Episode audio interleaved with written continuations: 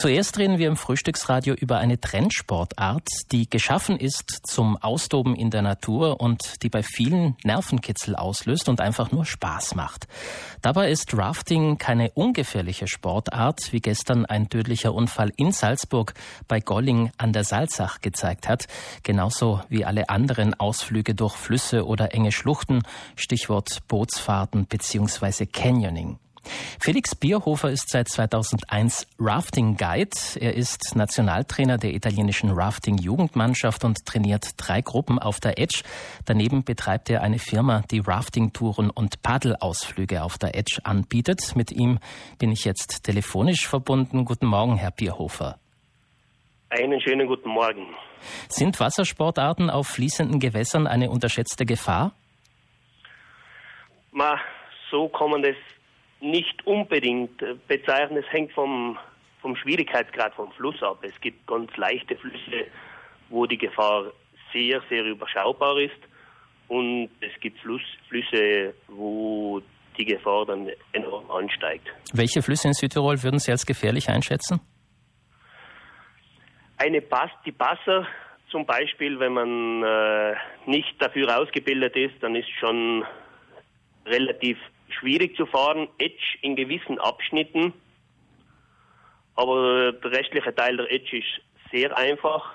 Die R zum Beispiel in gewissen Abschnitten und der Eisachs im oberen Abschnitt ist auch äh, nicht zu unterschätzen. Mhm. Und wer unerfahren ist, der riskiert. Wer unerfahren ist, der riskiert auf, äh, auf den Flüssen, die höhere Schwierigkeitsgrade haben, der riskiert da. Auf der Edge ist, wie gesagt, in den unteren Abschnitten sehr überschaubar. Hm. Wo liegen da die Gefahrenstellen? Sind das bestimmte Strömungen? Strömungen, Steine, äh, Abfälle, kleine Wasserfälle, Strudel und äh, Löcher hinter, hinter Steinen, hinter Hindernissen entstehen immer Löcher, wo man auch drinnen hängen bleiben kann. Hm. Was ist, wenn der Fluss einen hohen Wasserstand führt? Ist ja dieses Jahr besonders oft zu beobachten gewesen durch die Schneeschmelze oder die vielen Regenfälle. Ja, da ist natürlich äh, bei hohem Wasserstand die Fließ Fließgeschwindigkeit um einiges höher, bis zum doppelten und dreifachen an Fließgeschwindigkeit und da treibt man natürlich viel weiter ab, wenn man drinnen mit dem Boot kentert und schwimmen muss, treibt man viel weiter runter und trifft dann natürlich auf vielen zusätzlichen Gefahren. Zum Beispiel auch bei Hochwasser angespielte Bäume, die unter das Jahr am Ufer liegen bleiben und dann durch Hochwasser einfach mitgeschwemmt werden. Und da kann man hängen bleiben, von die getroffen werden. Wenn ich am Kopf getroffen werde von so einem Stein, dann kann ich, äh, Stein, von einem Baum, dann kann ich gleich ohnmächtig werden.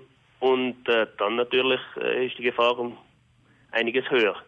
Im Gegensatz zu anderen Ländern ist das Befahren der Flüsse in Italien frei. Äh, liegt da das Problem, dass Menschen sich relativ leicht einer Gefahr aussetzen?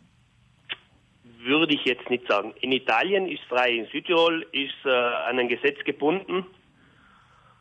Aber äh, in Südtirol ist der Trend noch nicht so stark zu sehen. Kommt jetzt mit dem Stand-up-Paddeln, da ist der Trend um einiges höher aber da mehr auf Seen als auf Flüssen. Mhm. Was besagt das Südtiroler Gesetz? Das Südtiroler Gesetz äh, besagt, wann, wo ich mit Raftingbooten fahren darf und wann und wo ich mit Kajaks, mit Kanus fahren darf. Und können das private Leute machen oder können das nur Firmen machen, die dann. Südtirol ist frei, da darf, darf jeder, jeder fahren. Da geht es äh, nicht um äh, braucht man keine Genehmigung, man kann einfach fahren. Im Gegenzug zu Österreich, da ist Kanufahren frei, aber beim Raften braucht man eine Genehmigung. Da dürfen eigentlich auch nur kommerzielle Anbieter mit dem Raftingboot fahren und die haben eine Nummerntafel auf dem Raftingboot drauf. In Südtirol darf einer privat mit dem Raft fahren, aber der kommerzielle Anbieter braucht eine Genehmigung. Hm. Felix Bierhofer, Sie nutzen die Edge einerseits sportlich für die Vorbereitung auf Wettkämpfe, andererseits bieten Sie seit kurzem auch private Rafting-Touren an. Generell betrachtet, bemerken Sie, dass fließende Gewässer immer öfter zum Ort von Trendsportarten geworden sind? Ich sehe es in anderen Ländern, zum Beispiel in der Tschechei, da ist wirklich ein Trendsportart. aber bei uns in Südtirol ist der Trend noch nicht äh, so absehbar. Es sind immer noch einzelne Personen, die man, wo man es nicht erwartet hat. Aber da beobachte ich, dass sie relativ lasch an die Gefahren herangehen. Habe jetzt erst letzte Woche wieder paar gesehen, die ohne Schwimmweste, ohne Neopren, die jetzt runterfahren mit einem nicht unbedingt äh, für Fließgewässer geeigneten Boot. Und das ist gefährlich. Also sind auch Leichtsinnige unterwegs. Genau. Wer auf jeden Fall einen der genannten Sportarten ausüben möchte, Rafting, Canyoning oder Paddling, wie geht man da am besten vor?